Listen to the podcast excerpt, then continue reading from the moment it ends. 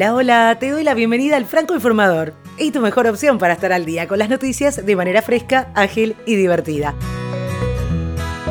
Hoy el coche bomba en Paraguay. Además, paquetes sospechosos que llegaron a la casa de los Obama, los Clinton y a CNN. Las novedades de SoundCloud y mucho más. Soy Soledad Franco. Allá vamos. En un allanamiento realizado a una vivienda ubicada en la fronteriza ciudad de Presidente Franco, a 10 kilómetros de Ciudad del Este, Paraguay, la policía encontró un coche con 85 kilos de dinamita que, según información de inteligencia, debía ser trasladado hasta Asunción para ser utilizado en el rescate de Marcelo Piñeiro Veiga, alias Piloto, el peligroso capo narco integrante del grupo criminal brasileño Comando Vermelho. Una comitiva policial fue recibida a balazos por los ocupantes de la vivienda y en el enfrentamiento resultaron abatidas tres personas que fueron reconocidas como soldados del grupo criminal brasileño Comando Vermelho. El propio ministro del Interior de Paraguay, Juan Ernesto Villamayor, comunicó que inteligencia maneja la información de que el coche bomba debía ser trasladado a la capital hasta la sede de la agrupación especializada de la policía, donde se encuentra recluido el capo mafioso Piñeiro Veiga, una de las cabezas de la peligrosa banda narco que opera en la triple frontera, entre otros lugares. El objetivo, claro, era atacar la agrupación especializada para obtener la libertad del piloto antes de que el mismo sea extraditado al Brasil, donde es requerido por la justicia para rendir cuentas por diversos crímenes. El ultraderechista Jair Bolsonaro ganaría las elecciones presidenciales de segunda vuelta del próximo domingo en Brasil con un 57% de los votos válidos frente al 43% que obtendría el progresista Fernando Haddad según un nuevo sondeo divulgado. Con esto, Bolsonaro pierde dos puntos porcentuales en el sondeo de Ivope con relación a la estimación de la semana pasada, pero sigue manteniendo una cómoda ventaja frente a Haddad.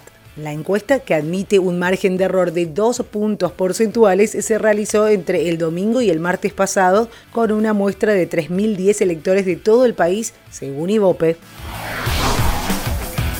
Y Estados Unidos quedó convulsionado luego de que las autoridades interceptaran paquetes con dispositivos explosivos enviados a las residencias de los Obama en Washington y de los Clinton en Chapaqua, al norte de New York, similares a uno enviado al filántropo progresista George Soros cuando faltan menos de dos semanas para las elecciones legislativas. Un tercer paquete forzó a la policía de New York a evacuar la sede del canal de noticias CNN en pleno Manhattan. Según The New York Times, los paquetes enviados a los Clinton y a los Obama eran parecidos al hallado el lunes en la casa de Soros, ubicada al norte de la ciudad. La prensa indicó que las autoridades investigaban una posible vinculación entre todos los incidentes.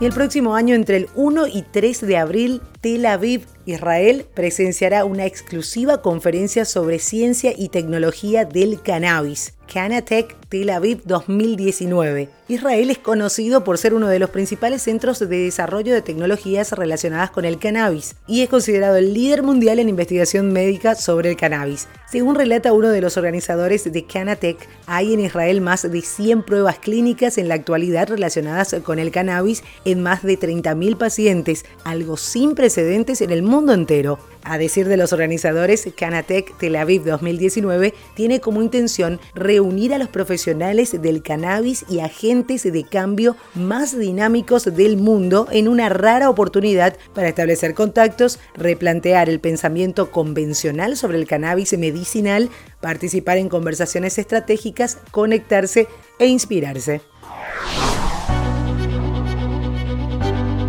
La empresa de lotería estadounidense Mega Millions anunció en su web que el billete que sacó los seis números y por ende ganó 1.537 millones de dólares fue vendido en el estado de Carolina del Sur. El boleto tenía los cinco números, 5, 28, 62, 65, 70 y el 5 del Mega Bowl del sorteo. Ahora el ganador puede elegir entre un pago en efectivo inmediato de 904 millones de dólares o recibir el premio de 1.537 millones de dólares a lo largo de 29 años. ¿Vos qué harías? Mucha expectativa y es que nuevas obras de Bansky, el grafitero anónimo inglés, vuelven a una casa de subastas y la pregunta es si tendrán algún mecanismo de autodestrucción, como ya sucedió cuando Girl with a Balloon comenzó a triturarse ante la mirada atónita de las personas que participaron en la última subasta de Sotheby's. Esta vez será la casa Art Curial en París, que saca este jueves no uno, sino cinco trabajos del artista. Queen 2004, Subcan Yellow Emerald Brown de 2005, Stop and Search de 2007, Dirty Funker Future de 2008 y Love Rat de 2016.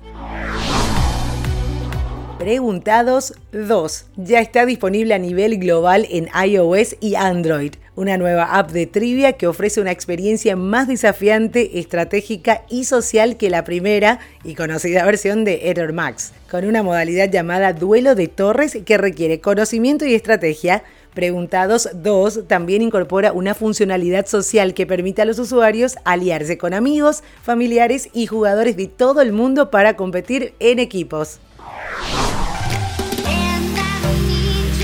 La plataforma de streaming de audio SoundCloud anunció que a partir de ahora los usuarios tendrán la posibilidad de compartir temas musicales dentro de las historias de Instagram directamente desde la aplicación. Este lanzamiento trata de servir como alternativa a las diferentes formas que los usuarios han empleado hasta ahora para compartir los temas musicales alojados en SoundCloud dentro de las historias de Instagram. Y lo bueno, ya se encuentra disponible a través de las aplicaciones móviles de SoundCloud para Android y iOS.